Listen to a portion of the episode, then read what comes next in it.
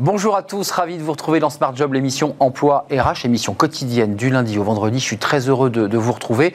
Euh, débat, analyse, expertise, chaque jour à la rencontre de nouveaux invités. Bien dans son job. Aujourd'hui, PSE, rien à voir avec la fermeture d'entreprise, mais on va en parler dans quelques instants avec la transmission de savoir et d'expérience au moment du départ d'un collaborateur. On fait le point avec une structure, une plateforme euh, unique en son genre. Smart et Réglo, on parlera du licenciement pour faute grave. Euh, en parler avec un avocat, Étienne Pujol. Et puis euh, la pause café avec Fanny, bah, oui, vous l'avez tous vécu, c'est des petits moments de vie de bureau, les incivilités liées au bureau, mais aussi au télétravail. Bah oui, il faut aller vite, on se parle mal. On fera le point avec Fanny Grismer, elle est très en colère aujourd'hui et elle va nous en parler. Le cercle RH avec le haut commissaire à l'inclusion, à l'emploi et à l'engagement des entreprises, c'est un sujet éminemment sérieux avec des étudiants, avec des jeunes diplômés qui sont aujourd'hui dans la galère. On voit les, les fils d'attente euh, pour eh bien, se nourrir tout simplement ou se loger. On fera le point évidemment avec euh, Thibaut Guilly. Ce sera dans le cercle RH notre débat. Puis fenêtre sur l'emploi, une étude passionnante de cadres emploi justement sur les cadres et leur rémunération.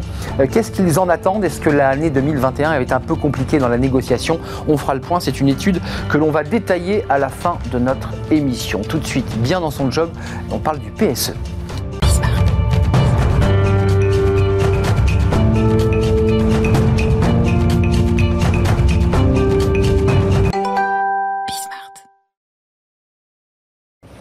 Bien dans son job. Euh, on parle du PSE, alors évidemment je vous ai alerté sur ce mot, euh, on ne parle pas du PSE lorsqu'une entreprise ferme, on en a beaucoup parlé, non, on parle d'un PSE, euh, pour être précis, qui est une plateforme digitale dédiée à la transmission des savoirs et des partages et des expériences. On en parle avec Anne Cloto. Bonjour Anne. Bonjour. alors c'est compliqué, hein, de, le, le, PSE souvent assimilé aux fermetures d'entreprises, aux plans sociaux, ça n'a rien à voir. Vous êtes la CEO, la fondatrice de Thank You and Welcome. c'est vous qui pilotez cette plateforme, c'est vous qui l'avez inventée. Euh, pour le dire simplement, et vous allez le développer, la philosophie, c'est que lorsqu'un collaborateur sort d'une entreprise, lorsqu'il a 10, 15, 20 ans d'expérience, il part euh, avec dans son sac à dos de la valeur ajoutée, de l'expérience. Et souvent, elle est perdue. Il part avec. Vous, votre idée, c'est de dire, on ne peut pas continuer comme ça. Il faut qu'il y ait de la transmission d'expérience. Ah, racontez-moi. Exactement. Euh, moi, j'ai 20 ans d'expérience en ressources humaines. DRH. DRH. Et je me suis rendu compte durant toutes ces années que quand quelqu'un partait, il partait justement avec son sac à dos, tous ses savoirs. Quelquefois, il y avait une injonction du manager de l'entreprise, quelques jours avant son départ, de travailler sa passation euh, et de transférer certains de ses savoirs, mais la personne ne savait pas comment. Euh, donc, l'objectif de Thank You and Welcome, c'est de guider les collaborateurs dans cette transmission. Quel savoir À la fois ce qu'ils ont vécu, leurs expériences, leurs témoignages, leurs anecdotes, mais également des savoirs plus explicites sur comment ils le font, des procédures, des choses qui sont quand même déjà écrites dans l'organisation. Hmm. Mais qui sont parfois un peu transformées au gré du quotidien, qu'on modifie. Exactement. Qu'on s'approprie. Exactement. Euh, il y a un petit texte intéressant dans la présentation de Welcome, euh, Thank You euh, and Welcome, c'est que vous dites, lorsque l'on meurt, là c'est très triste évidemment, on, réfléchit à la transmission de, l'immobilier, de la finance, jamais à ce que la personne a vécu tout au long de sa vie, et ça se fait de plus en plus avec des écrivains qui en fait racontent la vie d'un homme à travers ses photos, à travers des lettres, et ça met une dimension humaine. C'est un peu ça que vous faites finalement. Quand on quitte une entreprise, c'est une petite mort, on s'en va. C'est un deuil. C'est un deuil. Il faut faire un deuil, il faut savoir tourner une page, mm. et il faut savoir donner aussi la dignité et valoriser et reconnaître euh, la contribution des collaborateurs en dehors du niveau de performance qui était évalué chaque année par l'organisation. Nous, ce qu'on fait, c'est qu'on développe le capital culturel immatériel de l'entreprise de la même manière qu'une personne qui travaille son legs pour des générations à venir, ses petits-enfants, va développer aussi, doit développer son capital culturel euh, et familial alors Anne, deux, sujets. Il y a le sujet de celui qui va sortir de l'entreprise. Parlons-en, puis on va parler évidemment de l'intérêt pour l'entreprise. Mais parlons de celui qui sort de l'entreprise. C'est le cas de beaucoup, peut-être vous là qui nous regardez. Vous êtes sorti de votre entreprise, vous êtes dans un entre-deux. Il y a quand même un, rapport à la dignité, parce que quand on sort d'une entreprise, parfois on ça s'est mal passé, parfois on n'a pas été valorisé. C'est aussi ça votre travail, c'est de rendre un peu de dignité à celui qui sort? Il y a à la fois de la dignité dans la reconnaissance des contributions, mais il y a aussi le fait qu'on les aide à structurer et mettre en récit leurs expériences professionnelles pour que ça puisse servir aussi leur dynamique professionnelle par la suite et leur recherche d'emploi. Hmm. Donc même dans le cas d'un PSE, de quelqu'un qui part, il est important de se projeter sur l'avenir. Et c'est ça la courbe de deuil. C'est essayer de passer le moment présent présent avec ce qui était difficile et se projeter dans l'avenir et de savoir comment est-ce qu'on va capitaliser sur les choses positives, sa contribution, les compétences développées, les relations professionnelles qu'on a créées et quelque part ce qu'on ce lègue à l'entreprise. Hum, il y a à la fois le leg et puis aussi, vous avez raison de le préciser, quand on repart et qu'on quitte une entreprise, on est un peu parfois démobilisé, parfois en hum. perte de confiance et ça redonne aussi de la confiance sur ce qu'on a fait, même si par ailleurs on, se sépare avec l'entreprise dans des conditions parfois un peu douloureuses. En tout cas, ça permet de, dans l'entretien suivant de valoriser tout ça, ça c'est important. Exactement. Et vous l'accompagnez, ce collaborateur off-boardé? Bah, C'est tout, tout l'objectif. Nous, on co-construit avec les entreprises qui proposent à leurs collaborateurs de faire ces mises en récit à la fois par voie vidéo, ah, écrite, et en adjoignant aussi de la documentation des contributions qu'ils ont réalisées. Euh, et, on les guide justement à la fois sur des questions qui concernent ce qu'ils ont fait, la manière dont ils se le sont appropriés dans le présent et surtout, on leur demande systématiquement la vision qu'ils ont de leur poste, de ce qu'ils font, de l'industrie, pour qu'ils laissent aussi une trace hmm. aux personnes en disant voilà ce que j'avais comme idée, voilà ce que je vois pour l'avenir et, je vous laisse aussi une petite partie de moi dans la manière dont je projetais les choses. Hmm, c'est très bon. Passer présent au service de l'avenir. Il y a de belles choses dans ce que vous lisez, que vos collaborateurs lisent. Dans, euh, il y a des choses qui, qui sont, j'imagine, très poétiques finalement, même si on est dans le monde du travail. Bien sûr. Et il y a beaucoup de rapports à des rôles modèles. Souvent, la transmission, elle passe par des gens. Euh, hmm. plus que par une entreprise en tant, en tant que telle. C'est culturel, mais ce qu'on se rappelle, c'est la même chose en fin de vie. On se rappelle des gens qu'on a côtoyés. Bah, c'est pareil dans l'entreprise. Quand on quitte une entreprise, ce qui reste au bout de quelques années, c'est souvent euh, les relations professionnelles, hmm. euh, cette communauté de travail qu'on a créée dans le temps. Exactement. L'humain. L'entreprise, euh, tournons-nous vers elle, parce qu'elle accepte de, de, se tourner vers Thank you and welcome. Elle dit, bon, Banco, qu'est-ce que ça lui apporte à l'entreprise? Alors, l'entreprise, déjà, elle va capitaliser sur les savoirs et s'assurer qu'il n'y a pas euh, des savoirs qui partent avec les personnes. Euh, Essentiel. Essentiel. Perte de valeur ajoutée, il faut reformer quelqu'un de nouveau et ça coûte cher. Puis perte de temps et d'énergie pour les équipes. Il faut savoir qu'il euh, y a, quelqu'un qui part, mais il y a souvent une équipe qui reste. Alors, dans le cadre de PSE, en plus, l'équipe, elle reste et la personne n'est pas remplacée, donc c'est de la charge additionnelle. Donc, autant ne pas perdre de temps dans le fait qu'on récupère une partie d'un périmètre de responsabilité de quelqu'un. C'est pareil, il y a beaucoup, on ne le fait pas exclusivement pour les CDI. Nous, on veut que ce soit inclusif. Des stagiaires, des apprentis, des freelances, des prestataires externes arrivent et contribuent au développement de l'entreprise et souvent ne sont pas accompagnés sur le départ. Et pour l'entreprise, bah, c'est une perte de temps et d'énergie que de savoir où sont les documents, ce que la personne a apporté, pourquoi cette décision avait été prise. Hmm. Comment ça se passe les textes et les vidéos mhm. euh, Elles sont visionnées ensuite en votre présence avec le DRH. Il y a, un retour d'expérience? Parce que j'imagine que ça, crée aussi beaucoup d'émotions. Le DRH reçoit en pleine poire euh, quelqu'un qui, dans une vidéo, raconte euh, son récit. Comment ça se passe ce moment-là alors, l'objectif, c'est qu'ils puissent le valoriser en. il n'y a pas d'aigreur enfin, Vous éliminez les aigreurs Parce que parfois, on part avec quelques aigreurs en disant euh, si vous aviez fait ça, ça aurait été mieux, vous auriez dû faire ça. Il y a beaucoup de ça quand même. Bah, notre objectif, c'est que ce soit plus une problématique. Soit on fait confiance aux collaborateurs et on se dit en plus, ils le structurent et, on l'ancre dans une plateforme. Hmm. Donc, la personne, généralement, va faire attention à ce qu'elle dit. Euh, soit elle est volontaire et elle va le faire, soit elle n'est pas volontaire, hmm. elle ne va pas le faire. C'est gravé dans le marbre. Exactement, c'est gravé euh, dans le marbre et ça hmm. laisse une trace. Donc, les gens ont envie aussi de laisser une image positive, même si quelquefois fois, ils sont très euh, transparents et, ils vont dire les choses avec bienveillance, mais ils disent aussi des choses à améliorer. L'objectif, c'est qu'il y ait une confiance qui s'installe et que de la même manière que sans plateforme, les gens en face-face, bah, quand la porte est fermée et que la passation se fait, le DRH ne sait pas ce qui se dit. Bah, sur une plateforme, c'est la même chose. L'objectif n'est pas de contrôler et d'accompagner pour que la personne ressorte le concentré de savoir qu'elle a à transmettre et qu'elle souhaite transmettre. Positif donc des deux côtés pour le collaborateur qui sort de l'entreprise parce qu'il retrouve une forme de, dignité et de confiance en lui. Il lègue aussi son savoir parce que voilà, il le dépose, il le laisse dans l'entreprise de sac à dos, il part pas avec, ça c'est important. Puis l'entreprise, elle évidemment, est valorisée. Je voulais signaler parce que l'événement est passé, le, village francophone CES Figital Deck qui était du 12 au, 14. Qu'est-ce qui s'est passé euh, dans cet événement? Alors moi, je suis coordinatrice du collectif qui s'appelle Smart RH. On est sur Bismart et l'objectif vous avez copié. Hein. Exactement, mais on trouve que voilà, les entreprises doivent être smart pour être smart. Exact. Il faut ne pas rajouter à, la crise de l'incivilité, donc thank you and welcome, de la transmission, de la culture. Donc moi, je suis coordinatrice du euh, collectif Smart RH qui fait converger à la fois les startups RH, les décideurs RH, les médias RH et les investisseurs RH sur les grands salons tech internationaux Donc là, on était, on, se paierait au CES de Las Vegas. On sera également présent à Vivatech. Qui était en visio, hein, si je ne m'abuse. Parce que la Vegas, c'est toujours un moment absolument dingue d'y aller. Full digital. Bon là, c'était du full digital, c'était moins fun. C'était moins fun, mais l'objectif c'est qu'on garde le contact. Oui, bien sûr, et garder ce CES qui est, un événement majeur, évidemment. Euh, merci d'être venue, euh, Anne Cloto, fondatrice de Thank You and Welcome. Il faut aller sur votre plateforme. Euh, c'est intéressant déjà d'aller voir. J'imagine qu'il y a des récits qui sont déjà mis en ligne. On n'y accède pas comme ça, j'imagine, c'est compliqué. Non, il y a des accès administratifs pour les entreprises. Hmm. Mais notre, objectif, c'est qu'à un moment donné, on puisse les partager aussi, bah le grand public, pour les sociétés qui ont envie de mettre en avant la singularité de leurs experts, de leurs collaborateurs et la manière dont ils parlent de la culture d'entreprise. Un livre peut-être un jour, des récits, des beaux récits de voilà d'un monde méconnu qui est celui du travail et, du départ de, son emploi, parce que je pense qu'il y a de très belles choses que, que, Et rendre visible l'invisible. Exactement. Donner la parole aux collaborateurs et à tous les collaborateurs. Merci Anne Cloto d'être. Vous reviendrez parce que vous êtes évidemment au carrefour de multitudes de sujets qui nous concernent dans, dans Smart Job. C'était un plaisir de vous accueillir. Thank you and welcome. D'ailleurs, pourquoi thank you and welcome? Bah, smart. Smart. Ok. La réponse était dans ma question. Merci, d'être venu. Tout de suite, c'est Smart et Réglo. C'est un avocat.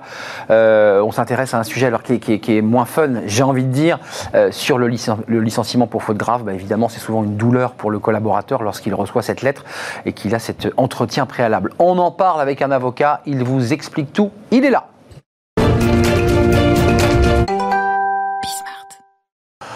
Smart et Réglo, euh, c'est le focus juridique, c'est une euh, fenêtre qui s'ouvre sur un point de droit précis chaque jour, c'est important.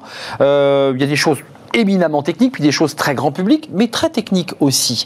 Étienne Pujol, merci de nous rendre visite chaque semaine, ou presque, avocat spécialiste en droit social, au cabinet Berry Law. law comme la loi. licenciement pour faute grave. Euh, bah, c'est un sujet sérieux. Euh, de quoi s'agit-il exactement? Qu'est-ce qu'un licenciement pour faute grave? Commençons par le début. Alors, commençons par le début. Un licenciement pour faute grave, c'est un licenciement qui est fondé sur un motif personnel. C'est dans la catégorie des motifs personnels par opposition au motif économique. Et c'est surtout un licenciement qui est fondé sur un motif disciplinaire. C'est-à-dire qu'on n'est pas sur ce qu'on appelle une cause réelle et sérieuse lambda, mais sur un acte positif commis par le salarié qui est constitutif d'une faute. Donc une faute, euh, excusez-moi pour revenir au début, quand on est licencié, la procédure c'est qu'on reçoit un courrier, puis il y a toujours pour cette formule-là un entretien préalable Tout à fait. La procédure est comme pour un licenciement pour motif personnel. On convoque le salarié à un entretien préalable qui se tient une semaine après. L'entretien se tient et le salarié peut être assisté au cours de cet entretien. Par son avocat pas par un avocat. Par un délégué. Hein. Par un représentant du personnel ou, si l'entreprise n'en a pas, par une personne extérieure à l'entreprise qui est inscrite sur, la, sur une liste euh, qui figure à l'inspection du travail ou à la mairie du domicile. Et ensuite, l'employeur a un délai de réflexion avant de prononcer la sanction disciplinaire qui doit conduire donc au licenciement pour faute grave. Pour être bien précis, lorsqu'on est dans le bureau de son DRH ou de son PDG, de son directeur, parce que parfois l'entretien se fait directement avec le, directeur, euh, la décision ne tombe pas à l'issue de l'entretien. Non, absolument On lui spécifie ses fautes. Exactement, et il a le droit de s'exprimer sur les faits qui lui sont reprochés, puisque normalement, jusqu'au moment de l'entretien, il ne sait pas ce qu'on lui reproche. Il doit s'en douter s'il n'est pas confortable avec ce qu'il a fait, mais euh, dans la convocation entretien préalable, on n'est pas obligé de lui dire on te reproche ça, ça et ça. On peut le faire, mais ce n'est pas une obligation. Alors, Étienne Pujol, arrêtez-moi si je me trompe, mais c'est vrai qu'au moment de la réforme Macron sur la barémisation, on en a parlé sur ce plateau, il y avait aussi toute une petite musique qui expliquait qu'un certain nombre de chefs d'entreprise ne pouvaient pas se séparer de collaborateurs et que très souvent les décisions au prud'homme étaient en faveur euh, des, salariés mhm. et que c'était souvent très complexe pour le chef d'entreprise de justifier notamment une faute grave. Difficile ou pas difficile? Parce que très souvent c'est battu en brèche euh, devant les juridictions prud'hommes alors évidemment, c'est le seul moyen que le salarié a de contester la mesure de licenciement. C'est contesté souvent. Et c'est souvent contesté, euh, sauf évidemment quand les, quand les faits sont euh, difficilement contestables. Euh, c'est quoi les fautes graves? C'est quoi? C'est agression, violence, vol dans la caisse? C'est injure raciste, c'est vol dans la caisse, etc. C'est à différencier d'ailleurs de la faute lourde. Souvent on se dit c'est quoi la différence entre faute grave et faute lourde? Par exemple, la faute lourde c'est une faute grave qui est commise avec l'intention de nuire à son employeur. Donc c'est un élément qui va supplémentaire par rapport à la la faute grave et qui permet à l'employeur de demander des dommages d'intérêt aux salariés. C'est-à-dire comme il y a eu une intention de nuire à l'employeur, l'employeur peut dire non seulement tu as commis une faute contre moi, mais en plus je vais te demander de me, de m'indemniser. Parce que tu m'as détourné de l'argent, parce qu'il y, a une volonté intentionnelle, ça se voit parfois, de détourner de l'argent euh, des caisses de l'entreprise. Exactement. Donc c'est le niveau supérieur la faute lourde. Hein. Exactement, c'est le niveau euh, ultime de la sanction disciplinaire. Vous qui avez à, défendre des salariés, mais aussi des, employeurs, évidemment, et surtout des employeurs, euh, comment comment c'est contesté, comment c'est reçu par, par les cours professionnels ou les cours prud'homales qui sont des représentants syndicaux pour, pour, pour la plupart Comment ils reçoivent ça, la faute grave? Alors ils, ils appréhendent, ils ont un pouvoir souverain d'appréciation bah de la gravité de la faute, et donc ils vont prendre en compte différents paramètres. Il peut y avoir des circonstances aggravantes comme des circonstances atténuantes. Typiquement, le vol commis par un salarié euh, qui a 25 ans d'ancienneté et qui est dans un état de nécessité, par exemple en ce moment du fait de la crise, ne sera pas perçu de la même manière qu'un vol commis par quelqu'un qui a juste 12 mois d'ancienneté. Si quelqu'un a été exemplaire pendant toute sa carrière professionnelle et tout d'un coup fait quelque chose de répréhensible, la faute grave peut être commuée en faute simple, par exemple, qui lui ouvrira droit à indemnité de licenciement et indemnité de préavis. Donc on est passé par le cran au-dessus, la faute lourde, la faute euh, licenciement pour faute grave, et en dessous, on, sait, on est sur la faute simple. Exactement. Euh, maître, c'est important parce que les enjeux d'une d'un échange face à une cour prud'homale, c'est les indemnités. On ne touche rien, on a le droit à rien, on touche le chômage avec un licenciement pour faute grave Alors, quelle que soit la nature de la sanction, euh, c'est souvent quelque chose qui, est, qui, n'est pas su. C'est vrai. On a droit à, à, l'allocation Pôle emploi, même si on a commis une faute lourde. Euh, après, euh, ce qui change de nature, c'est le fait d'être privé de ces indemnités de rupture, ce qu'on appelle vulgairement le solde de tout compte, c'est-à-dire qu'on n'a pas le droit à l'indemnité de licenciement, on n'a pas le droit à un préavis, puisque la faute grave, c'est une faute qui est telle qu'elle empêche la poursuite du contrat de travail, y compris pendant le préavis. Donc zéro euro pour sortir. Zéro euro On est d'accord. Simplement, on a le droit à ces droits chômage, à ces indemnités chômage.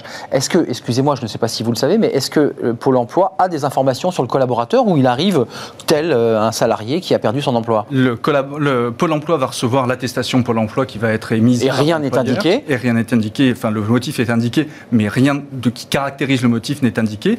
Et il va, euh, le salarié va se présenter, il va prendre son premier rendez-vous avec son conseiller Pôle emploi. Conseil avant de nous quitter, Étienne Pujol, c'est important parce qu'il y a beaucoup de PME en France, beaucoup de TPE, beaucoup de petites entreprises ou de start-up. Quels conseils vous leur donnez à ces chefs d'entreprise pour euh, éviter les erreurs? Parce que vous l'avez évoqué, il y a pas mal de petites choses à éviter. L'erreur la plus commune à éviter, c'est l'abandon de poste du salarié.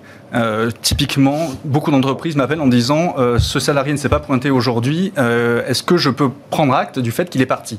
Et non, l'abandon de poste, il faut enclencher une procédure de licenciement pour faute grave pour abandon de poste et pas considérer que simplement le salarié est parti, qu'on va lui remettre son solde de compte parce que c'est une démission. Il faut faire très attention à cela. Donc il faut engager la procédure. Exactement. Et elle s'engage comment? Par un courrier recommandé aux salariés, j'imagine. Exactement. De justifier son absence dans un premier temps et ensuite on convoque entretien préalable si on n'a pas euh, de justification. Entre-temps, le salarié va voir un médecin et, amène un certificat médical, non? Alors c'est une possibilité, effectivement. Je, vous, vois, vous vois plisser des yeux. Bah c'est le genre de cas typique. C'est typique. C'est pour ça qu'il faut agir vite. Rappelons qu'une faute grave, plus tôt on réagit, plus la faute grave va être reconnue par les juridictions. Ensuite, et dernier point avant de nous quitter, les délais se sont améliorés. Pour vous qui, qui défendez les entreprises, vous vous plaigniez beaucoup des délais d'attente pour gérer, traiter un dossier. Combien de temps là on met La procédure a été faite en bonne et due forme, le salarié était informé, entretien préalable, et la faute grave est tombée. Combien de temps il passe devant une juridiction Alors, quand le salarié conteste, ça dépend des, conseils des prud'hommes devant lesquels on passe. Certaines juridictions sont très en retard. Là, j'ai été convoqué pour euh, décembre 2023. Décembre 2023 Oui, décembre 2023. D'autres juridictions Versailles, laquelle Créteil euh, C'est Nanterre, oui. Nanterre, une, des plus, une des plus surchargées, malheureusement pour eux, effectivement, et c'est relativement insoluble tant qu'ils n'ont pas de moyens supplémentaires. Et franchement, je, je les plains parce qu'ils ont euh, les, rôles sont très très chargés. D'autres juridictions vont beaucoup plus vite. Une erreur, attention à l'abandon de poste. Une deuxième erreur avant de nous quitter à ne pas commettre euh, dispenser, euh, instruire la procédure. Il ne faut pas oublier qu'il faut que les faits soient établis. Et donc, diligenter une enquête, euh, ça ne dispense pas d'engager la procédure pour pouvoir sanctionner le salarié. Encore une fois, on est enserré dans des délais très brefs. Juste avant de nous quitter, dernier éclairage, lorsqu'il y a eu par exemple un détournement de fonds, est-ce qu'il faut enclencher en parallèle une procédure au pénal? C'est possible d'enclencher une procédure pénale et effectivement, dans ce cas-là, la procédure pénale suspend la procédure civile le temps que le pénal instruise l'affaire. D'accord à condition que la, plainte soit évidemment enregistrée et, que, et, que, la police ait envie d'aller enquêter, ce qui n'est pas, pas, toujours le cas. Elle n'a pas toujours le temps. Pas toujours le temps. Mm. Merci Étienne, c'était un plaisir de, vous accueillir. On a appris plein de choses évidemment sur un sujet euh, très sérieux, euh, évidemment qui, impacte la vie des entreprises et puis évidemment celle des, salariés. On se retrouve bientôt pour un nouvel éclairage. Smart et Réglo, c'est terminé, c'est la pause café. Bon, on va faire une petite pause avec Fanny Griesmer. Elle est un peu en colère parce que vous savez, ce sont ces échanges entre N plus 1, entre collaborateurs où personne ne se parle, personne ne se dit merci. Et le télétravail, ça n'a pas arrangé les choses. Elle arrive.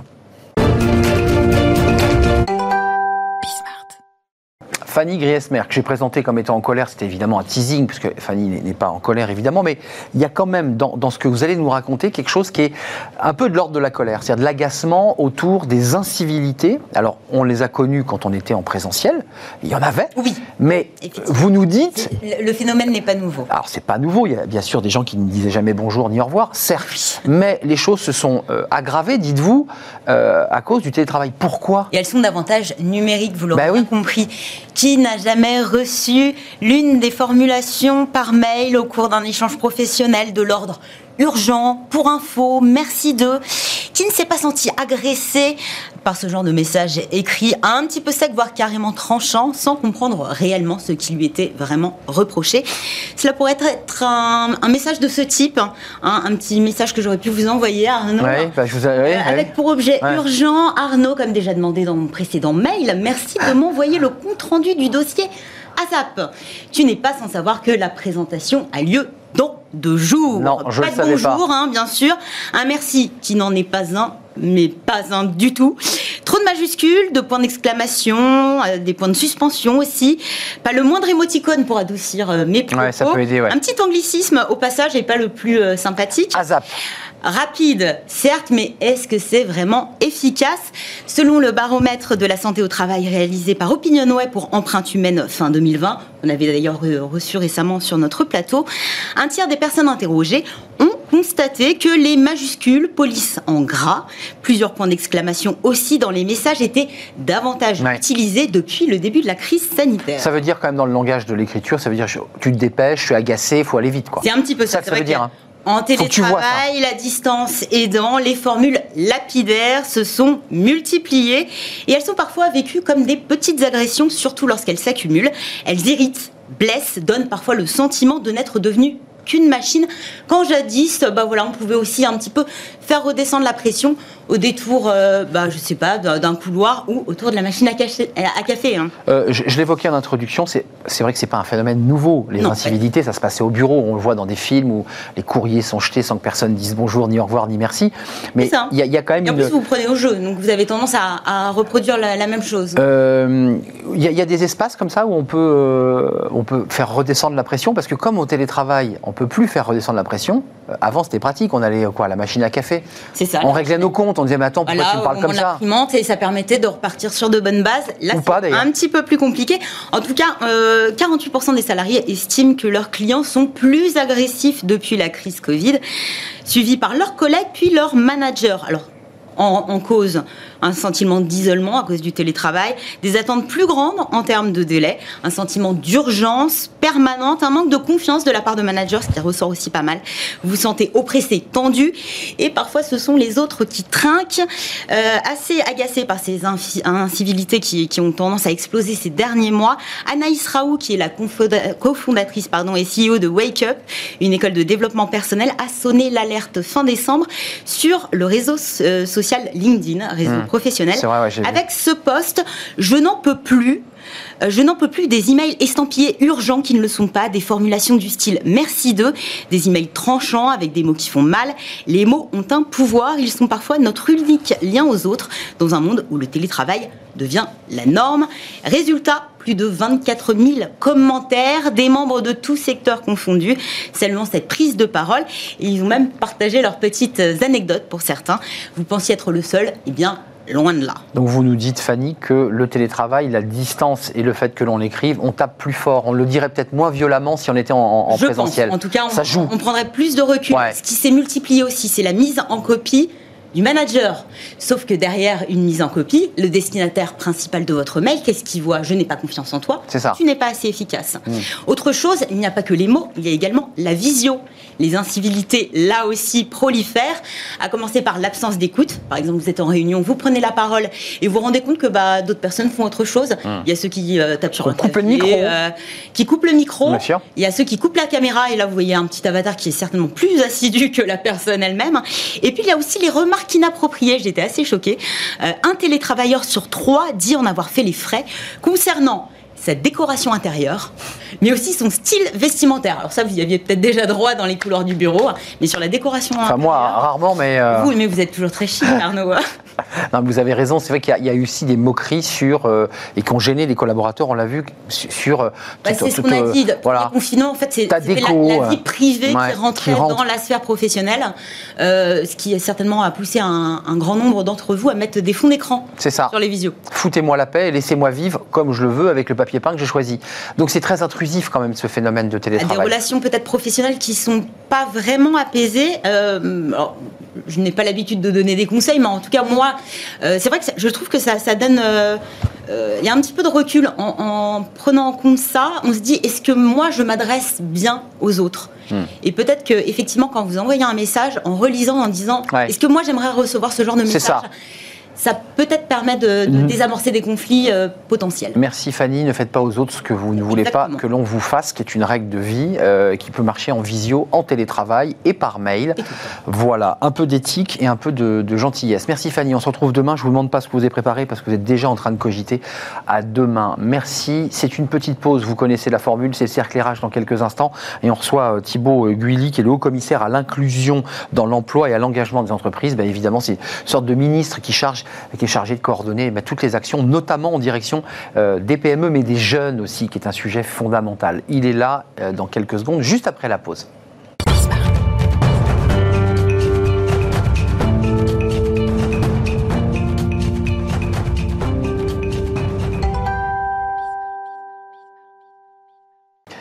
Le cercle RH, euh, on parle aujourd'hui évidemment de l'emploi qui est le cœur de notre euh, sujet. Euh, avec cette formule, on en a beaucoup parlé ces dernières semaines, un jeune, une solution qui est un premier bilan du dispositif. Ça a démarré parfois de manière un peu chaotique. Il y a eu des chefs d'entreprise qui avaient pas reçu les fonds. On, va le savoir dans quelques instants. Et puis on fait le point évidemment sur cette situation de l'emploi en direction à la fois des entreprises et puis des jeunes qui sont évidemment soit diplômés, soit en formation. Et c'est vrai que la situation aujourd'hui est compliqué. Euh, évidemment, ça ne vous a pas échappé, c'est la crise Covid. Thibault euh, Guy, lui, merci d'être avec nous. Je l'ai bien dit, Ouais, c'est parfait. Guy, lui, vous êtes le haut-commissaire euh, à l'emploi et à l'engagement des entreprises. Euh, merci d'être avec nous. On fera le point évidemment parce qu'on a envie de savoir ce qui se passe, ce que vous faites. Mmh. Euh, il y a des jeunes aujourd'hui qui sont en, galère, qui sont démunis financièrement. Alors vous n'allez pas pouvoir répondre évidemment. Votre votre portefeuille n'est pas aussi large que cela, mais vous êtes au cœur de ces questions et puis aussi de l'emploi dans les PME, dans les TPE et dans les startups. Avec vous, quelqu'un qui connaît bien notre émission, Dominique Restino. Vous êtes le président de la CCI de Paris. Vous avez eu j'ai pas dit président d'Île-de-France. Hein, j'ai pas, je vous ai pas donné plus de pouvoir que vous en aviez. Président de la CCI Paris, fondateur de Mouvji. Mouvji, c'est une structure incroyable qui met le pied à l'étrier à des jeunes ou à des moins jeunes pour créer leur, euh, leur entreprise qui fonctionne aujourd'hui, l'entreprise qui, qui existe aujourd'hui. Avec le mentorat pour entrepreneurs. Avec le mentorat, parce que vous êtes le père du mentorat pour entrepreneurs.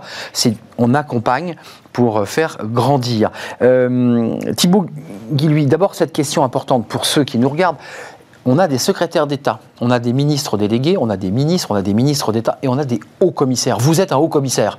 Je pensais que vous alliez arriver en uniforme avec une casquette de commissaire. Non, c'est pas ça un haut commissaire. C'est quoi la mission d'un haut commissaire? Bah, la, la, la, mission Désolé pour la casquette. Bah oui, non, mais on s'attend à un, uniforme de haut commissaire. je, vais aller, je vais aller chercher dans l'armoire de mes enfants s'ils n'ont pas ce, genre de déguisement. Mais sinon, non, plus sérieusement. Euh, moi, d'abord, euh, à, la base, je suis un entrepreneur. Oui, hein. pendant, pendant 20 ans. Euh, le groupe Ares. le groupe Ares. le groupe Ares, et puis aussi un certain nombre d'autres initiatives. Moi, je crois vraiment que depuis, depuis 20 ans, que l'entreprise et l'entrepreneuriat, c'est un formidable levier pour pouvoir pouvoir euh, résoudre les problématiques sociales, sociétales et permettre finalement à chacun de pouvoir accéder à l'emploi, trouver son autonomie et sa dignité par le travail. Et donc, euh, je dirais, c'était d'ailleurs un petit peu la promesse d'Emmanuel Macron de d'amener la société civile mmh. et ceux qui ont leur expérience, l'amener dans le champ politique pour pouvoir faire bousculer un petit peu, faire bouger les politiques publiques. C'est ce qu'on appelle la Startup Nation, c'est ce qu'on appelle encore toujours la Startup Nation. L'idée que deviens le patron de ta propre idée, quoi. Non, mais c'est pas, c'est pas là, là, c'est pas Startup Nation. C'est, je pense que les politiques publiques et donc c'est l'objectif en fait de mon haut commissariat. Donc, euh, euh, je travaille auprès d'Elisabeth Borne, hein, la ministre du travail, et de Bruno Le Maire euh, à l'économie. Pourquoi? Pour faire en sorte que nos politiques d'emploi soient concrètes, opérationnel et fasse bien le lien entre ceux qui cherchent du travail, euh, euh, quels sont leurs enjeux, et puis les entreprises. Savoir beaucoup mieux associer les entreprises de la plus petite à la plus grande à ces, euh, à ces programmes pour qu'ils soient efficaces et qu'on ne se perde pas dans la jungle des réglementations et des ça. dispositifs. C'est une jungle, vous avez raison de le préciser, c'est très complexe. Dominique Restino, comment vous le regardez ouais, ouais. Au sens large, que Startup Nation. C'est qui, qui, est un peu plus anglais, plus spécifique. Et là, c'est pour que chacune et chacun, à tout âge, puisse entreprendre sa vie. Alors, quand on est jeune, c'est plus simple. Hein. Enfin, quand je dis c'est plus simple, hmm. c'est le chemin. On est jeune hein, encore. Euh, euh, bien sûr, hmm. bien sûr. Et, et, et donc, euh, c'est et notamment avec un regard euh, du, par exemple, recruter autrement avec un regard différent. C'est une des grandes missions euh, euh, du haut commissaire. Thibaut Guy, je, voulais quand même vous poser la question abruptement. Il y a eu, on l'a fait sur ce, plateau pendant, on a fait plusieurs émissions sur un jeune, une solution, qui est un sujet évidemment au cœur de nos préoccupations. Ça n'a pas bien démarré parce que c'est vrai que le punchline, la façon, non mais je, je pose la question j'ai entendu des chefs d'entreprise qui disaient sur le plan purement financier, moi j'ai adhéré, j'y suis allé à fond, j'ai pris ce jeune. Euh, le problème, c'est que moi mes cotisations et ainsi de suite, je paye et si ça continue, j'ai plus pouvoir le garder, donc je vais devoir me séparer d'un jeune. Mmh. On en est où de ce point-là? Réglons les problèmes qui n'ont pas marché pour parler des choses qui marchent. Tout à fait. Alors, euh, regardons d'abord le verre à moitié plein, et puis ensuite on va parler de ce qu'on peut améliorer, et où je souscris euh, complètement au. Là, c'était d'ingénierie un peu de, de Bien sûr, financière. Mais c'est important l'ingénierie, parce qu'on peut avoir des belles idées, mais bah si l'exécution n'est pas bonne, je pense que ceux qui nous écoutent le savent très bien, c'est là où on n'atteint pas notre objectif. Alors d'abord concrètement quand même, un jeune, une solution, c'est quelque chose qui a été euh, lancé euh, à l'été pour se dire, dans chaque crise, qui paye le plus les pots cassés? Hum. C'est les précaires, et les jeunes. Ce qui est le cas aujourd'hui. Hein. Là, les jeunes sont vraiment au cœur de, la crise. Exactement. Et donc, nous avons voulu euh, mettre en place une réponse massive. Un jeune, une solution, c'est quand même 7 milliards d'euros d'investissement en fait dans la jeunesse.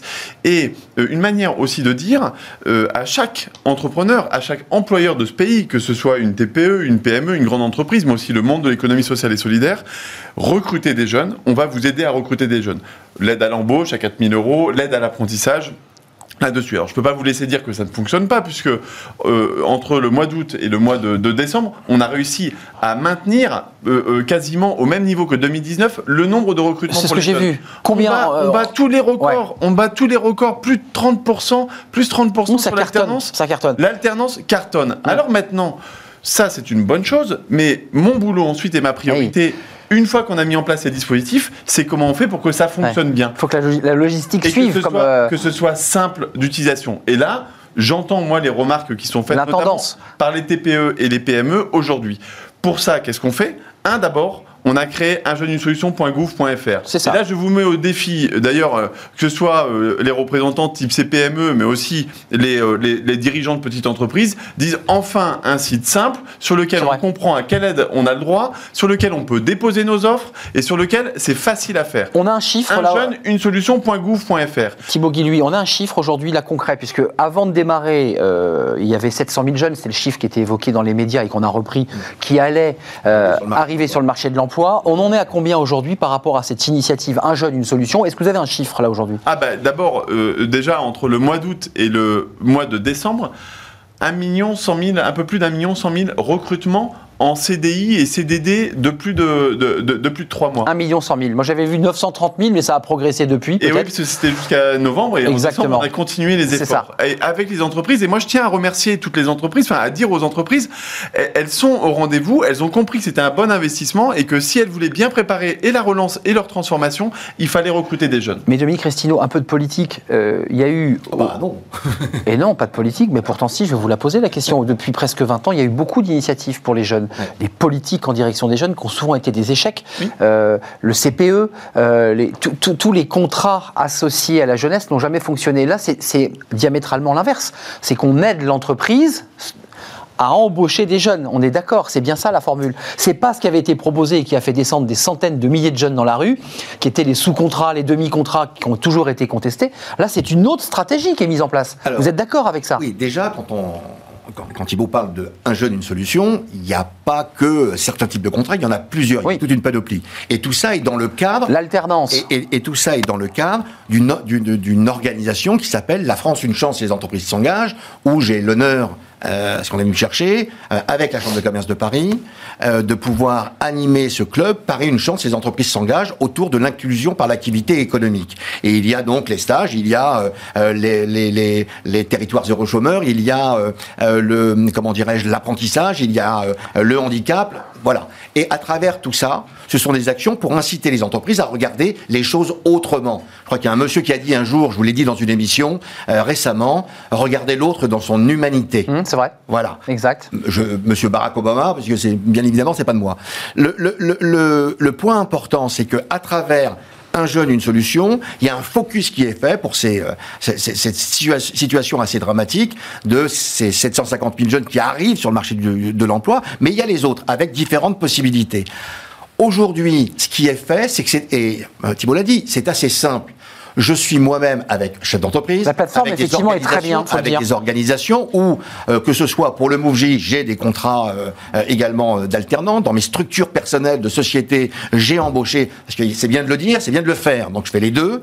Et bien évidemment, j'ai bien regardé, parce que moi, j'ai pas une multinationale, j'ai bien regardé si l'engagement que j'avais, en face l'État avait le même engagement. J'ai reçu encore les numéros de code et tout ça parce que l'ASP, je crois que c'est l'ASP, hum. qui réalise les remboursements parce qu'il fait que bah voilà. soit fait. au début, au début, ça a été un peu compliqué, mais il faut que ça se mette en place. Il y a eu beaucoup d'un C'est ce que je voulais dire. Voilà, il n'y avait pas de critique sur le modèle. Je vous promets que je reviendrai si ça marche pas et si je suis pas remboursé pour vous dire que ça marche pas. Euh, en plus de ça, je pense que justement, si on a envie d'être bon, euh, eh ben, il faut qu'on soit orienté bénéficiaire. Et donc, si, euh, donc on écoute. Et donc, moi, la question des TPE, PME, et, je sais qu'il y en a encore un certain nombre mm. qui ont recruté des apprentis, qui n'ont pas encore. et eux, la trésor, c'est sensible. Hein, ils n'ont pas une grosse trésor. Hein. Exactement. Et donc, euh, euh, là, typiquement, euh, on travaille justement avec l'agence des paiements et puis les différents services pour faire en sorte de résorber tous ces retards. Ça sera fait pour le 5 février.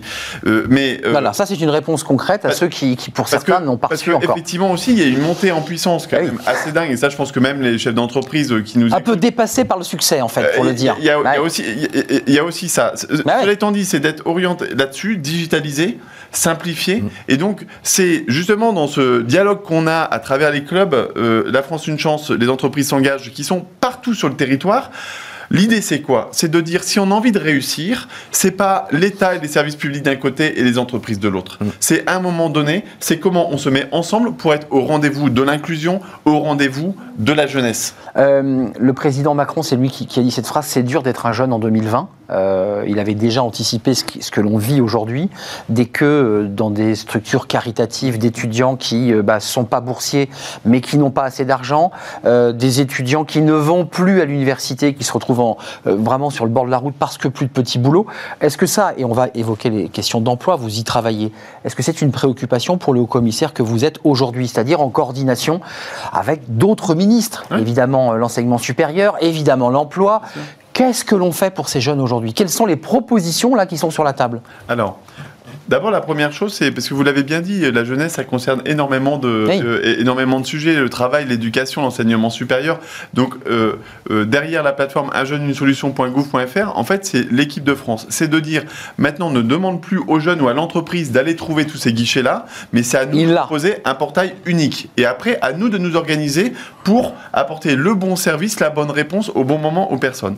La deuxième chose, vous l'avez mentionné, c'est la précarisation et la précarité dans lesquelles sont euh, euh, sont les jeunes aujourd'hui. Il y a évidemment euh, plein, de, plein de raisons qui conduisent, qui conduisent à cela. Il y a du coup, nous, dans les réponses qu'on fait avec Elisabeth Borne, hein, c'est le travail sur la garantie jeune universelle. C'est-à-dire que maintenant, c'est près d'un million de jeunes qui, vont être, qui sont accompagnés et qui vont l'être en 2021. C'est combien? C'est 500, 500 euros? C'est quoi le montant? 500, 500, euros par mois. Voilà, on est d'accord. L'idée, hein. c'est pas justement... En net, on est d'accord, pour le dire un peu... C'est ça, pour, être, pour être clair, c'est non, pas le RSA jeune. C'est-à-dire, nous, on n'a pas envie de dire. Qui est une demande d'un certain parti, certains mouvements. C'est une demande qui, qui, qui, s'entend, qu'on a étudié. Mais le RSA jeune, le risque, c'est OK, on te donne un chèque de 500 euros et ensuite, après, derrière, tu te débrouilles. Nous, ce qu'on dit, c'est on s'organise pour qu'il y ait un vrai accompagnement vers l'emploi. Et évidemment, tu as le droit à ces 500 euros pour pouvoir avoir de quoi te nourrir. Euh, euh, la base. Euh, la base pour que tu puisses te consacrer à préparer ton avenir. Mais c'est pas la même chose d'avoir le revenu et peut-être un accompagnement et peut-être un avenir que de travailler sur son avenir et évidemment de régler les questions de précarité financière. c'est un sujet les étudiants parce qu'il y a ceux qui viennent d'avoir leur diplôme là, qui en sont sortis et qui sont sur le marché du travail, puis il y a ceux qui sont encore en licence, en master et, qui s'inquiètent vraiment pour leur avenir parce qu'ils se disent euh, c'est bouché. Euh, Thibault utilisait un terme que je partage à 300%, 2000%.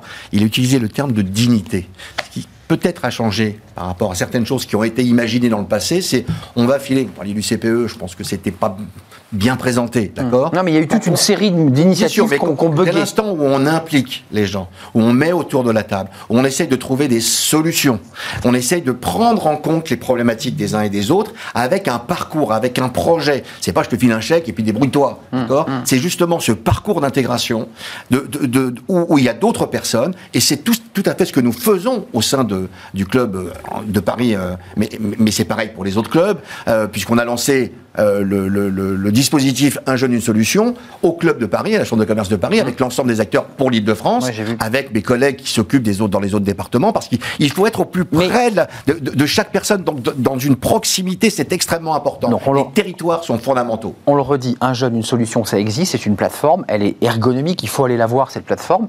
Euh, au-delà des critiques qu'on a évoquées, et passons euh, sur ces débats d'ingénierie, voilà, ça sera le 5 février pour ceux qui sont encore en attente de paiement cette question de, la jeunesse, comment vous, vous, la regardez? Parce que j'imagine que vous avez des débats avec les ministres euh, respectifs. Euh, comment vous, vous, pensez l'avenir d'ici un an? Parce que là, il y a une masse de jeunes qui disent à l'université, à l'université, j'ai plus de cours les profs ne sont pas là. Euh, mais par contre, ils ont des cours quand ils sont en prépa, quand ils sont en BTS. Comment, comment on fait pour remettre aussi les professeurs, euh, excusez-moi de le dire abruptement, pour reconnecter les professeurs avec leurs étudiants? Non, mais je, le dis abruptement. Parce que dans les prépas, en médecine, dans les écoles de commerce, ça fonctionne. On a tout un groupe d'écoles de commerce, de commerce de Paris-de-France. Et ça on tourne. a totalement digitalisé, je suis d'accord avec vous. Et il faut que. Excusez-moi, je le dis abruptement. Il y a des étudiants à la fac qui veulent retourner en cours, ils ne peuvent pas le faire. Alors, Alors c'est pas votre portefeuille, mais vous êtes forcément touché. Non, mais c'est pas.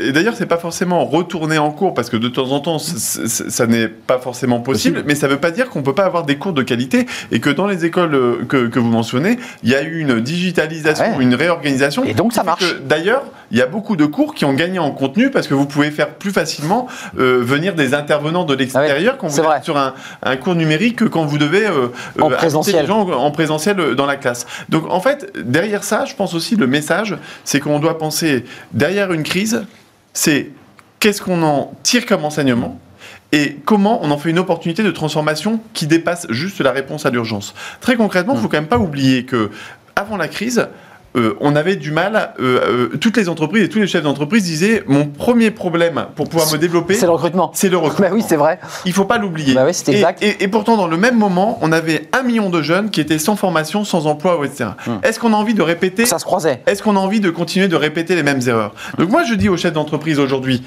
nous, on va vous aider à vous engager, on vous apporte des aides, on va vous simplifier le parcours et euh, euh, effectivement. Donc allez-y. Quand c'est un petit peu compliqué administrativement ou etc. Eh ben nous, on va travailler pour pouvoir vous simplifier la vie. Mais vous, de votre côté, il faut que vous soyez au rendez-vous, par exemple, des stages, parce que vous parlez des universités. Mais aujourd'hui, vous avez même des étudiants qui font leur, euh, leur, leur chemin, qui se battent pour pouvoir avoir leur diplôme et qui ne vont pas pouvoir l'avoir parce qu'ils n'auront pas obtenu Ils pas le quelques stage. stages. J'ai envie de dire aux, aux chefs d'entreprise, unissons-nous. Parce que sinon, demain, cette, cette, cette jeunesse, euh, si on ne lui donne pas la possibilité de pouvoir trouver sa place, non seulement elle aura des raisons euh, d'être. Ah bah, euh, ça va se tendre D'être en colère. Bah oui. Et la deuxième chose, c'est qu'il ne faudra pas venir se plaindre de ne pas avoir investi maintenant pour pouvoir. ça va se tendre. Il y, a un climat social qui peut se tendre. Donc, voilà.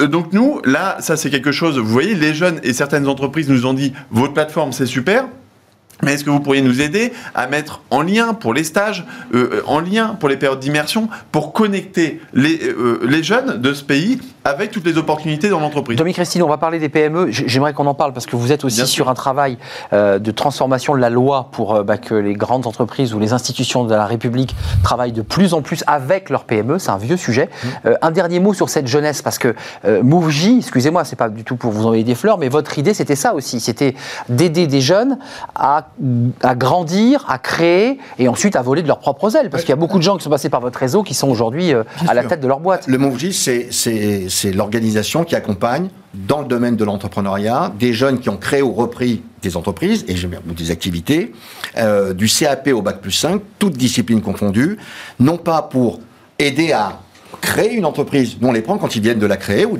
ou de la reprendre parce que créer une, entreprise dans notre pays, c'est pas très compliqué. Ce qui est compliqué, c'est de la pérenniser et de la développer. Et donc, j'ai importé le concept du mentorat pour entrepreneurs, parce qu'il y a du mentorat pour les pour, pour euh, éducatif ou d'entreprise. Mmh. Là, c'est pour entrepreneurs, d'accompagner exclusivement un entrepreneur qui, qui, est accompagné par un autre entrepreneur euh, pour, pour grandir, aider l'autre à grandir. Il n'y a rien de plus beau, je trouve, d'accord? Mmh. Aider l'autre à grandir. Et puis, et puis, cet échange qui est intéressant. Et, et, et donc, c'est effectivement ce qu'on fait depuis euh, bientôt 15 ans avec d'autres organisations, le réseau mentorat, parce qu'il n'y a pas que les jeunes non plus. Là, j'en il n'y a pas que les jeunes, euh, et également pour la croissance, parce qu'on a aussi besoin d'inclusion, mais on a aussi besoin de croissance. Le point qui est important pour compléter la question que vous m'avez posée tout à l'heure, autour de la France une chance. Moi, je travaille tous les jours, et j'ai ramené ça à la Chambre de commerce, c'était pas, c'était pas prévu au départ, mais j'ai trouvé, et, ça fonctionne également, euh, j'ai eu quelques ressources de, de, de, de l'État pour pouvoir faire ça, euh, parce qu'on peut rien faire avec rien comme argent. Et donc, l'intérêt également, c'est que je travaille aussi bien, bien sûr, avec le réseau national de la France Une Chance, avec Pôle emploi, avec également les directs, euh, qui étaient avec moi la semaine mmh. dernière, les directs qui dépendent des préfectures, et, et, on est et avec les entreprises, les et avec qui les associatifs, et avec les associations, pour ensemble travailler. C'est également le, le terme qu'employait euh, Thibault tout à l'heure, c'est de pouvoir travailler ensemble, parce que quand il y a un dysfonctionnement, on s'en parle. Voilà, et on essaye de mettre en avant les bonnes choses et on essaye de régler les problématiques qu'il y a derrière. Mais c'est ça qui avance. Et à travers ça, effectivement, cette jeunesse, c'est la, première ressource naturelle d'un pays. C'est sa jeunesse. J'ai fondé le Mouji. La première ressource naturelle d'un pays, c'est sa jeune génération. Thibaut Guy, lui, une question, elle est importante. Elle n'est pas politique, mais elle est fondamentale parce que s'il n'y avait pas ces initiatives, s'il n'y avait pas un haut commissaire qui se travaillait à faire de la coordination pour travailler sur ces jeunes, on en serait où? Parce que j'ai vu que le taux de chômage était entre les, adultes euh, et les jeunes du double, hein, du, mm. simple au double. Euh, c'est un vrai sujet, ça. S'il n'y avait pas votre structure, on en serait où? En fait, Parce qu'un jeune, une solution, là, vous me dites, on est à plus d'un million. Euh, il y en a encore qui sont sur le bord de la route ou on arrive à tous les, faire rentrer là dans le dispositif? C'est au-delà de, au -delà de ça. Moi, je pense surtout que face aux défis qui sont les nôtres, euh, il y a déjà beaucoup de porteurs de solutions. Euh, il, y a déjà, beaucoup de gens qui font des choses. Et qu'il faut progressivement amener l'État les pouvoirs publics à, tout se mettre en situation d'être un peu plus à l'écoute de ce qui se fait et de voir comment on peut accompagner le changement d'échelle de ces initiatives-là. Je vais vous prendre deux exemples. Pas du local, mais que ça devienne une... Je vais vous prendre deux exemples. Vous parliez de l'entrepreneuriat. L'entrepreneuriat est un formidable levier qui a été démontré depuis près de 30 ans pour que des personnes parfois éloignées de l'emploi, dans la difficulté, puissent créer leur propre entreprise et, in fine, leur propre emploi. C'est l'ADI, c'est les boutiques de gestion, c'est France Active. Eh bien là, euh, j'ai travaillé à élaborer un pacte avec eux pour voir comment euh, passer de 10 000 à 30 000 personnes accompagnées chaque année. On le modélise plus largement. On modélise et on apporte le soutien. Qu'est-ce que la société civile peut faire? Elle a le savoir-faire. Qu'est-ce que l'État peut faire d'un point de vue soutien et réglementation? Et c'est ça qui va faire. C'est pas les idées qui manquent, c'est de les coordonner, c'est des associés. Et en faisant ça, en faisant ça surtout, on gagne en efficience parce que quelle que soit la couleur politique qu'on aura aujourd'hui comme dans l'avenir, il va falloir apprendre à faire beaucoup mieux pour répondre hmm. aux exigences légitimes de la société. Mais avec moins. Mais avec moins. Mais oui. Et c'est un vieux sujet, ça, le mieux avec moins. Et ben concrètement, concrètement, ça, ça se fait là-dessus. Et sur le mentorat, c'est pareil. Sur le mentorat, vous avez 30 000 jeunes aujourd'hui qui sont accompagnés par le mentorat. Le mentorat, c'est quoi? C'est de donner la possibilité à des personnes qui sont dans l'entreprise, qui ont une expérience, d'apporter leur de savoir, pouvoir la partager à un jeune en France qui en a besoin. Ça coûte pas cher. C'est un levier incroyable de réussite scolaire ou professionnelle. ça valorise les deux d'ailleurs. Pour les jeunes. Et, et, c'est formidable bah, pour, le mentor. Bah, bien sûr, bien Tous les mentors qui s'y sont essayés ont envie de, ah envie de continuer.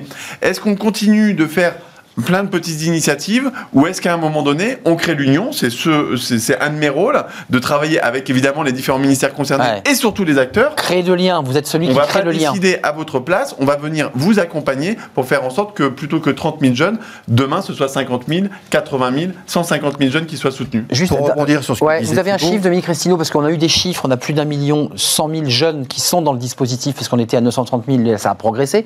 Vous en êtes où, vous aussi, de votre côté? Parce qu'on voit bien que c'est tout un travail de coordination entre les CCI, les réseaux, euh, concrètement euh, sur, sur, le nombre de jeunes qui, qui, ont pu intégrer un dispositif dans une entreprise. Là, sur la CCI, vous avez quelques chiffres? Bah, Nous, on a 19 euh, écoles à travers nos six filières.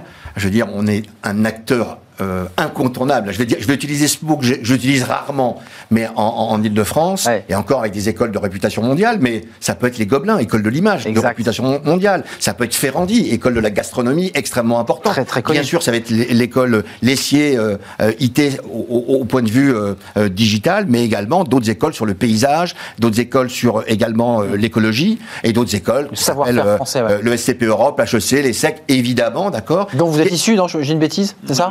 Le SCP. Le SCP. c'est ça, le SCP, non, mais je ne vais pas présenter jusqu'à. J'ai peut-être une petite dette. C'est ça, voilà. Une petite voilà, vous voyez quelque ça. Mais, mais, mais, en clair, en clair, l'important, c'est de pouvoir travailler et, d'apporter ce changement d'échelle. Moi, depuis 15 ans que j'ai importé le concept du mentorat pour entrepreneurs, je parle d'entrepreneurs, ce sont des segments qu'il faut traiter pour ce qu'ils sont, avec les acteurs, c'est ce que nous faisons. Euh, nous ferons également les rencontres, puisqu'on travaille beaucoup avec, avec le Québec, où j'ai découvert ça là-bas il y a 15 ans, mmh. euh, sur, des, sur des typologies, et il y a une segmentation à avoir pour être au plus proche des gens. Faire une chose pour tout le monde, pareil, ça marche pas. Non, ça c'est évident. Mais il faut coordonner, c'est le travail du haut commissaire. Euh, et, puis, un dernier mot. Vous, mettez jeune la grande dépression. Moi, j'aimerais bien. On a peut-être dû mettre un point d'interrogation, non Vous croyez pas? Ouais, moi je pense un point d'interrogation parce que il faut. Ou trois petits points. Non, parce que moi je pense que c'est aussi la solution. C'est-à-dire, et il y a quand même déjà beaucoup d'entreprises qui l'ont compris, un jeune, une solution, c'est aussi basé sur comment on accélère les transitions, les transitions digitales de notre société, comment on accélère la transition écologique, comment on investit dans la cohésion sociale, dans le soin et dans le prendre soin. En fait, toutes les fragilités que la crise a révélées, il faut accélérer ces transformations-là. Et il n'y a pas de meilleure solution pour les entreprises aujourd'hui que d'investir dans la jeunesse, et c'est ce que nous leur disons avec un jeune. Une Merci à vous. Malheureusement, on a un tout petit peu débordé. Un jeune, une solution, et un point d'interrogation sur la Grande Dépression, parce que rien n'est dit, rien n'est fait. Il y a une situation difficile, mais il y a évidemment des structures, il y a un haut commissaire, il y a des ministres aujourd'hui qui sont... Et il y a des entreprises qui doivent... Et, et des entreprises, et des CCI et des CCI, et des acteurs, et des associations, et des entrepreneurs, et des gens qui agissent ensemble. On l'a entendu, vous avez les manches relevées euh, tous ensemble pour euh, tendre la main à ces jeunes diplômés ou ces jeunes qui sont parfois un petit peu sortis du, du, système scolaire. Merci pour la à dépression, le mot je peux vous dire, c'est pas du tout la dépression. Merci, merci Thibault Guy, lui, vous êtes le haut commissaire euh, à l'emploi et à l'engagement des entreprises. Puis je remercie Dominique Restino, évidemment, qui est le président de la CCI Paris et le fondateur du MoveJ, dont on a beaucoup parlé sur ce plateau. On est très en retard. Restez avec nous. Ces fenêtres sur l'emploi, ça, ça va vous intéresser aussi pour le haut commissaire. Sur les cadres, bah oui, leur rémunération, est-ce qu'ils vont être augmentés? Euh, bah, C'est compliqué. Et il y a une étude de cadre emploi qu'on vient de nous présenter dans quelques secondes. C'est tout de suite. Avec le groupe Belvedia, préservons les ressources de demain.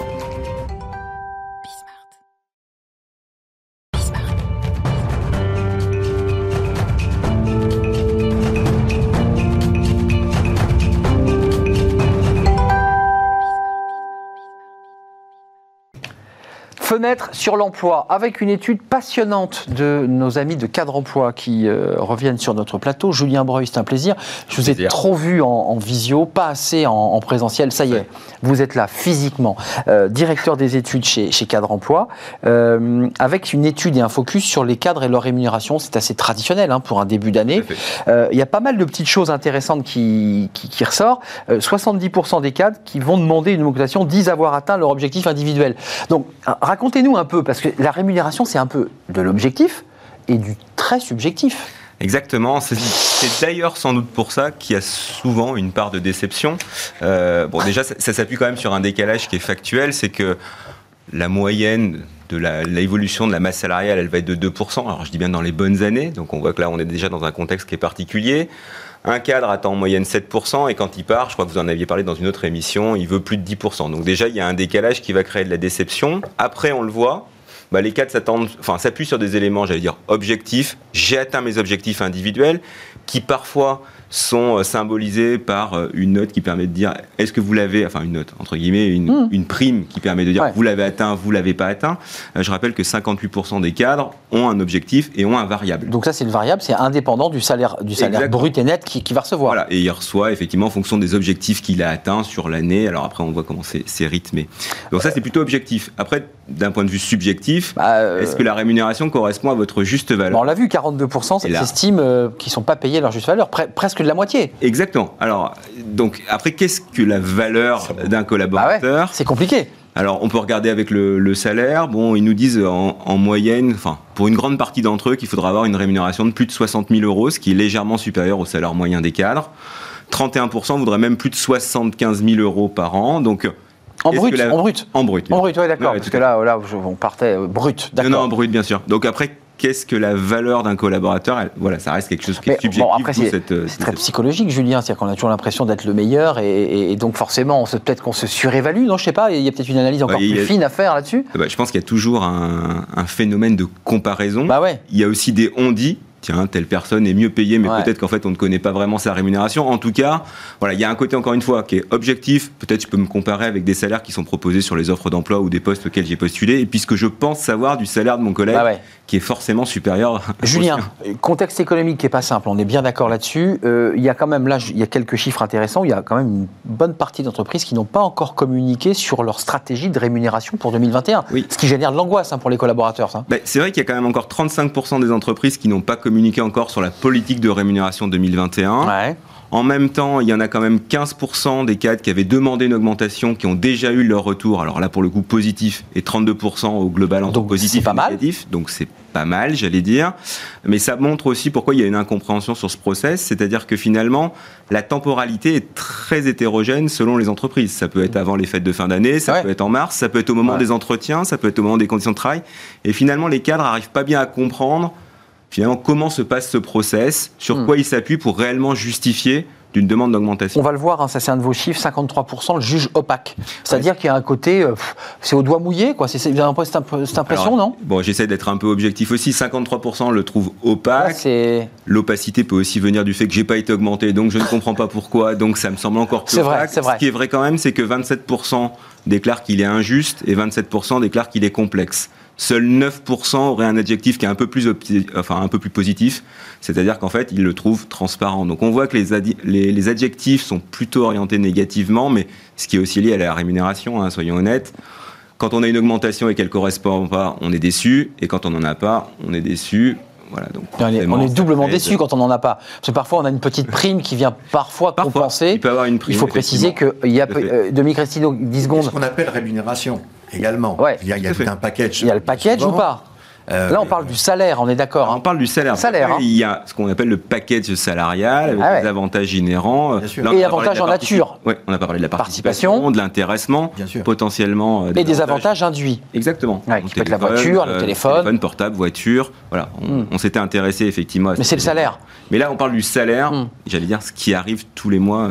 Et si je peux me permettre, dire qui indexe aussi le niveau de retraite et des pensions, puisque le salaire, il, est quand même directement lié à ça. Et je pense qu'il y a aussi chez les salariés l'idée d'avoir un salaire le plus haut possible euh, pour avoir euh, des pensions, j'imagine, en sortie de, de, carrière euh, plus haute, j'imagine. Oui, forcément. Il y a...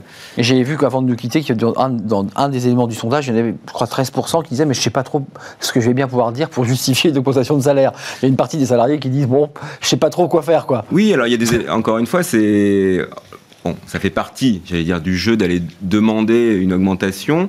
Maintenant, il faut pouvoir quand même la justifier. Alors, encore une fois, ça peut être objectif, critère individuel, ça peut être j'ai une évolution de poste, et puis ça peut être mais là, je pense que c'est pas le bon argument. Oui, mais mon voisin a été augmenté l'année dernière. Oh, c'est ça. Là, bah, ok, ça, ça marche pas. Merci, au revoir. On l'a déjà entendu. Merci, Julien, directeur des, études, Julien Breuil, des bah, études chez Cadre Emploi. C'est une étude intéressante à découvrir parce qu'il y a quand même des incertitudes sur, évidemment, le, niveau des, salaires et des augmentations. L'année est complexe, on le sait. Très complexe. Très complexe. Merci, Dominique Ressino, qui est venu nous parler des, jeunes et de l'action qu'il mène avec euh, ces structures, la CCI notamment, et MoveJ. Merci, Julien. Merci, à Fanny Griesmer. Merci à toute l'équipe. Merci à notre réalisateur. Euh, à Héloïse, notre euh, ingénieur du son, et à Margot pour l'accueil des invités. Je vous retrouve demain en direct, évidemment, c'est tous les jours, du lundi au vendredi. Je serai là à 10h. Portez-vous bien. Bye bye.